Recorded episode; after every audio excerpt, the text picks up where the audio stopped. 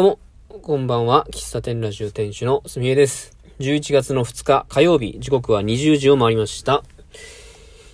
えー、明日は祝日ですね。明日はお仕事でしょうか。僕はお仕事休みなんですけどもね。うん。あのー先日、水筒を買おうかな、みたいな話をした回覚えてますか？あの、コーヒーを、の豆が、こう、なかなか消費できないっていう解決策で、その、飲む回数を増やすためにはどうしたらいいかと。で、今まで水筒600ミリぐらいの水筒を使ってて、それにコーヒーを入れたり入れなかったりしていたっていう話ですね。で、えーっと、その水筒を、まあ、なるべく少量のもので、えー、あ違う、その600ミリのやつだと、こう、どうしても、なんだろうな、こう飲んでいくうちに、酸化しちゃって、最後の方美味しくないと。で、その水筒自体もなんか、コーヒー飲むにはなんか美味しくなくなっちゃうっていうことで、その水筒のせいで、えー朝、よし、コーヒー入れて出勤しようかっていう気持ちにならなかったという考察のもと、じゃあ水筒を新たにこう買い直そうという話をしたんですよ。で、いくつか、こう、候補を挙げてね、これ悩んでるという話をしたんですけども、で、僕ね、実際に買ったんですね。これ、ラジオトークでは話してないと思うんですけど、で、僕買った水筒が、買った水筒はですね、えーっと、まあ、アマゾンで注文したんですけど、タイガー、タイガー魔法瓶のタイガーですね。まあ、水筒のメーカーも、もうシェア、すごい取ってるやつですよ。タイガー魔法瓶の水筒の、えー、スクリューマグボトルっていうね。えーこれなんて、タイトル特にないんですけども、マットステンレスの色で内容量が 200ml のものを選びました。で、これを選んだ理由としては、まあ内容量が 200ml っていう、あの、コップ1杯分のサイズっていうところと、飲み口がですね、これ、なんていうのかな？飲み口がこれ工夫されてるらしいんですよ。飲みやすいタイプというかね。で、えーっと、蓋が、蓋っていうかね、こう、簡単な構造丸洗いできる構造っていうので僕はこれを選びました。で、水筒として持っていったんですけども、うーんとね、一番感動したのは、飲みやすさですね、これ。めっちゃ飲みやすかった。これ、ちょっとなんて説明書き書いてあったかがわ、覚えがないんですけど、とにかく先端がね、飲みやすいんですよ。あった。こうマグカップのような口当たり、滑らかな飲み口っていう、えー、ステンレスの清潔さと飲み心地の良さを両立させた滑らかな飲み口。飲み口上部をカールさせることで、マグカップのような口当たりを再現しましたというのが、タイガー魔法瓶さんの説明書きに書いてありました。まあこれにね、気になって、これを選んだんですよ。で、え実際使ってみて感じたのは、まあ 200ml っていう量はもうあんまり気にならなかったけど、飲み口がね、めちゃくちゃいいの。本当に。これマジでおすすめ、おすすめです、これ水筒。これ、量で言うとね、200ミリと、うーんと、いくつがあるかな ?300 ミリがあるんですよ。で、僕は200ミリのちっちゃい方を選んだんですけど、かなりいいね。で、このラウンドでもうちょっと大きいタイプだったら、麦茶とかの水筒にもいいんかなって思ったりしますね。さすがタイガー。いや、これはめっちゃいいね。この話をね、どっかでしないとなと思って、えっと、ずっと、こう、あの、言ってなかったんでね、今日してみました。はい。まあ、そんな、回ですよ、今日は。うん。明日お休みなんで、あそこの喫茶店に行っちゃおうかなと、のをちょっと楽しみにしていますが、あの、なかなかタイミングが合わなくて、あの、僕の仕事のお休みが、土日と、こう、祝日なんですけども、まあ、毎週土曜日に、が休みってわけじゃなくて、第2土曜と第4土曜が休みなんですよ。で、僕の、その好きな喫茶店ってのが、えー、平日、月から金と土曜日が、え、営業なんですね。で、朝9時から5時までやってるんですよ。で、祝日はだいたい休みなんで、もしかしたら明日休みか。どうなんだ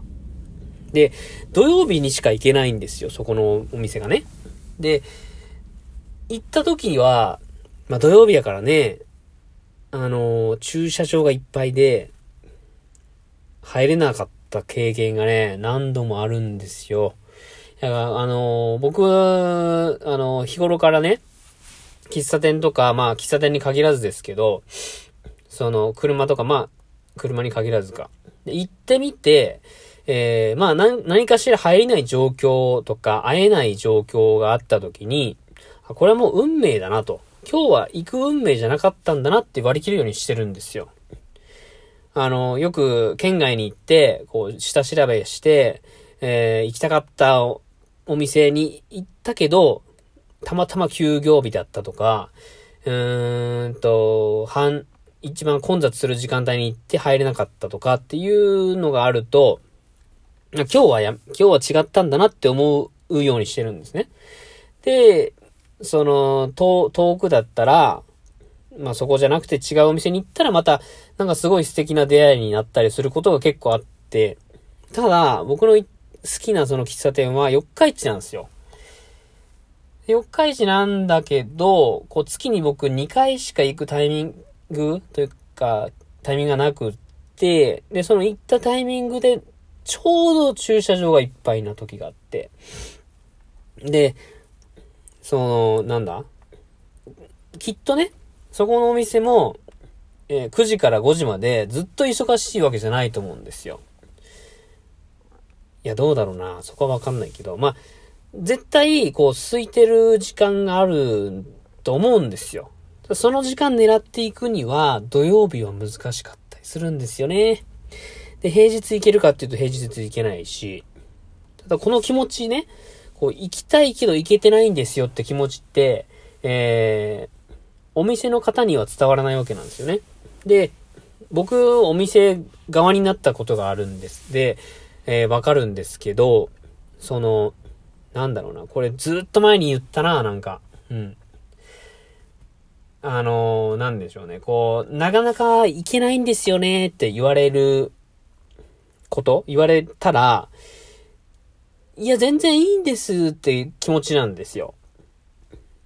店主としては。そうやって思ってくれてるだけでめちゃくちゃ嬉しいっていうね。ただ、お客さん側になった時に、なんかこの行きたいけど行けない、なんだこの、なんだこう伝えたいけど伝えられない、この、いや、ほんと好きなんですけど、なかなか行けないんですよっていうこの気持ちをなんとかして伝えたいみたいなことをね、思ったりするわけなんですね。お客さん側になったら。で、この話を以前ね、まあ最近ですよ。ほんと友達に話したら、なんとなくわかるみたいなこと言われて、この僕、ただね、その、なんでしょうね。そのお店に対する好きが、えー、強すぎるあまり、この気持ちを、なん、伝えてしまうことで、逆にそのお店の人に惹かれるんじゃないかって気持ちもあるし、だからもうこの気持ちは押し込めて、えー、本当にたまたま、まあ、タイミングよくね、土曜日仕事が休みの日に行ったらたまたま空いてて、あ、久しぶりです、みたいな。あの、何食わぬ顔でお店に行って、モーニングなり、コーヒー一杯飲んで、あ、じゃまた来ます、みたいな。この、何事もなかったかのように振る舞うことこそが、あの、より良い、この、お店とお客さんとの関係を築ける、こう、なんでしょうね。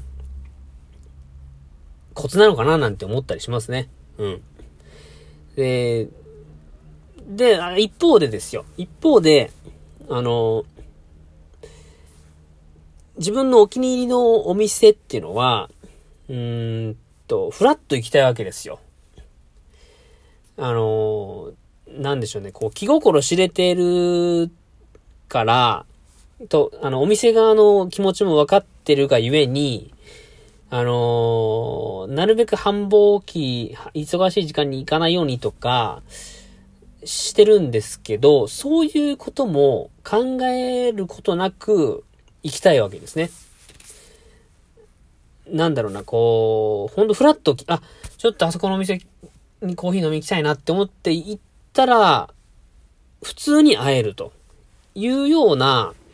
お店というか、お店とか空間とか世界観みたいなものに触れていたいなというのも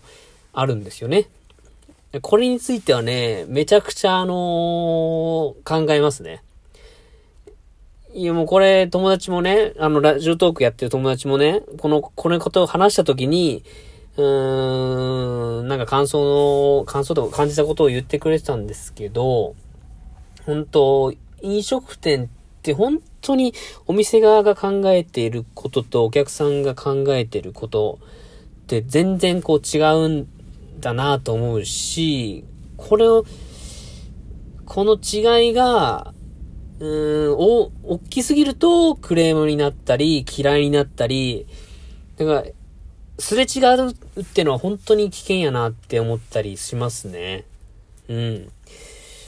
まあちょっとこの辺のテーマはね、またどっかで語りたいなと思いますけども、お時間来たんで、この辺で終わりたいと思います。最後まで